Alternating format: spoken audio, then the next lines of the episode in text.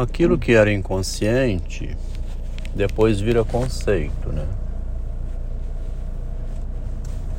E é importante saber os conceitos para então lidar com aquilo que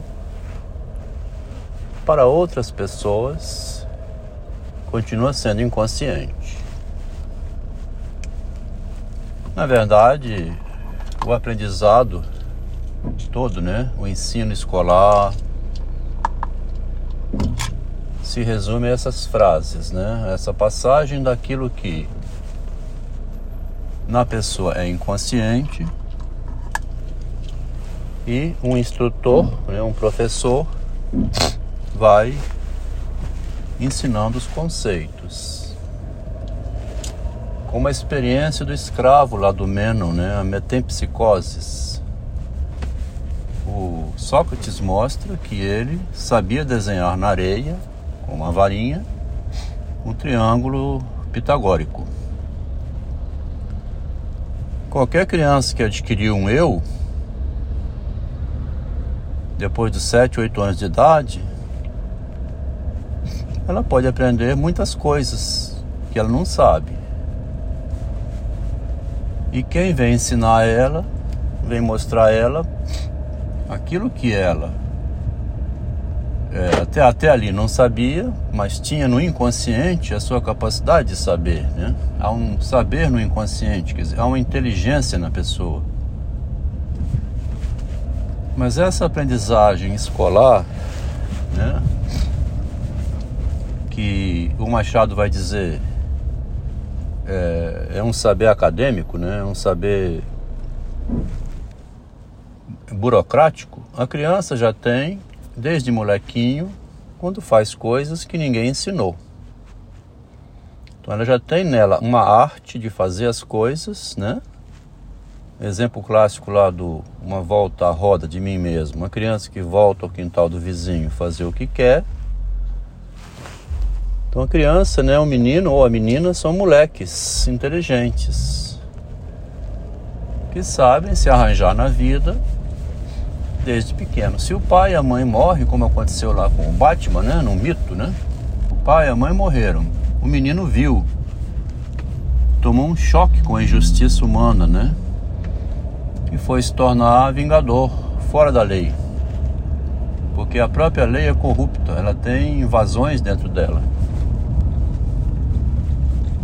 Então, a ideia que começou assim, aquilo que é inconsciente depois se torna conceito, e esse conceito é ensinado para o estudante de psicologia acolher, tem um título né, de psicólogo para acolher um desesperado que não sabe transformar a sua experiência em conceito. Aquilo que era inconsciente para ele, ele não sabe transformar em conceito, né? Eu fui essa pessoa aí que eu estou falando aqui. Eu não sabia transformar aquilo que para mim era inconsciente em conceito, recuperar o conceito que tem naquilo que para mim era inconsciente. Durante muito tempo eu ia ao analista, mas eu não sabia desse detalhe, né? Que mostra o Machado de Assis em Dom Casmurro, e que mostra o Descartes nas meditações e que mostrou Agostinho nas confissões. O Agostinho retornou à infância, onde ele pega o conceito de menino peralta, bem antes da linguagem, né, no caso, um animalzinho que mama no peito da mãe. Aquele bebezinho ali já percebe assim que pelos gritos, pelos movimentos, gemidos, ele movimenta a mãe dele em direção a ele para proteger, né? Os bezerrinhos, assim, os animais que não têm linguagem, não tem esse berro assim, esse gemido. A gente vê nascer um bezerrinho, ele se vira sozinho, ele vai buscar o peito da mãe para mamar. Não é a mãe que vai atender a ele quando ele solta um gemido. Quer dizer, na linguagem, então, a criança vai adquirindo o símbolo que é a imagem da mãe vindo socorrer, quando ela faz um barulhinho qualquer e a mãe vem correndo. Essa reflexão de Santo Agostinho aparece de outra forma em Descartes pela linguagem agora. Ele diz que aprendi né, muita coisa que era falsa, que eu pensei que fosse verdadeira. E quando ele descobre que tem muita coisa que ele tomou como verdadeira, mas que não era, tomou falsas opiniões como verdadeiras, né? Então não tinha consciência naquele instante que essas opiniões eram falsas. Pensou ser verdadeiras. Aqui já está no nível mais é, do menino maior um pouco do que o bebê de Santo Agostinho.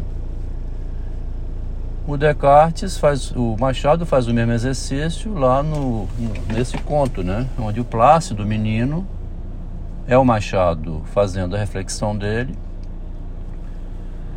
onde o plácido menino vai fazer aquilo que ele percebe que é contra a lei, mas faz assim mesmo. Toda essa narrativa que estou colocando aqui agora nesse texto está agora será acompanhada, né, como eu costumo fazer sempre, das leituras das cartas de Freud, que só tem as cartas dele escrevendo ao amigo. As cartas do amigo que estivessem sido recebidas pelo Freud, ou é o Freud ou é alguém da família, foi lá e eliminou, jogou fora o baú de cartas. Mas o amigo guardou, né? A família do amigo guardou e foi recuperada e veio a livro. O Freud usa o pseudônimo de Scipion e o amigo dele é o Berganza, que ele diz no, no, no livro de cartas que é um diálogo de cães, de cachorros, lá do Cervantes e criaram uma sociedade secreta chamada é, Academia Espanhola, que só tem dois ilustres membros de 15 anos de idade, 16 anos. Nessas cartas, começamos a ler ontem, a gente observa ali que tem muito material que o, o Freud vai escrevendo de modo, como diz, inconsciente, né? não tem plena consciência de que isso depois vai ser transformado em conceito quando ele escuta outras pessoas, mas que estavam nele também. Esse sentimento humano que tem um Freud expresso nas cartas, que é a humanidade né, própria da pessoa, do sofrimento, da angústia, morte, ele menciona muito quadro de depressão, assim, de expectativa de reconhecimento por parte do amigo que não escreve, fica ansioso, deseja respostas e briga com o amigo pelas cartas. Por que, que você não me escreve? Esse relacionamento dele com o Eduardo Silverstein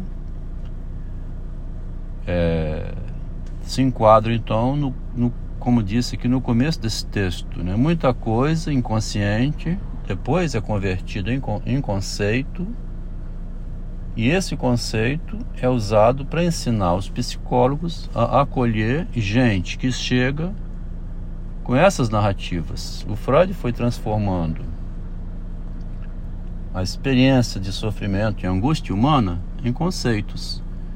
Porque assim a sociedade, o homem comum, ele tem a quem procurar, mesmo que o psicólogo não resolva muita coisa para ele, nem o psicólogo sabe e nem o paciente sabe, transformar aquilo que era inconsciente em conceito. Mesmo que não saibam, eles vão trocando ideia, ele está indo ao psicólogo, ele vai tentando se acalmar. Poucos são aqueles que fizeram esse percurso que nós estamos fazendo. Tá? Nós estamos num grupo de estudo fazendo um percurso único. Na verdade, a psicanálise é então aquilo que o Agostinho, que o Descartes e que o Machado de Assis tinham mostrado, que é ir recuperar do passado aquilo que foi vivido de modo inconsciente para refletir sobre a experiência, transformando a experiência em conceito, esclarecendo aquilo que foi vivido, para daí então reposicionar-se daí para frente, a, a, deixar de lado um pouco aquele excesso de, de, de ingenuidade, né? ser uma pessoa mais ressabiada. O, a consciência da gente não está ligada ao mesmo tempo com aquilo que a gente vai fazendo de modo inconsciente. O que o Freud está escrevendo aqui ele não tem consciência plena disso que está sendo dito. Tanto que ele tem consciência que tem um segredo, que ele pede insistentemente para que não seja revelado. Isso que ele vê, que ele não poderia dizer e pede segredo, é então um material que fica oculto, né? Inconsciente para alguma consciência. Mas a consciência dele de formular conceitos não está aqui não, está fora. Ele sabe que tem uma passagem do privado ao público é, e pede segredo. Mais adiante ele vai ver que isso é o inconsciente, né? O inconsciente da pessoa que está doente não sabe por que faz o que faz para ficar doente. Ele não vai tomar por essa desse mecanismo não, ele vai tomar pela sexualidade infantil. O que bloqueia a pessoa, timidez, etc, seria porque nessa relação há um erotismo também, que ele chama de transferência.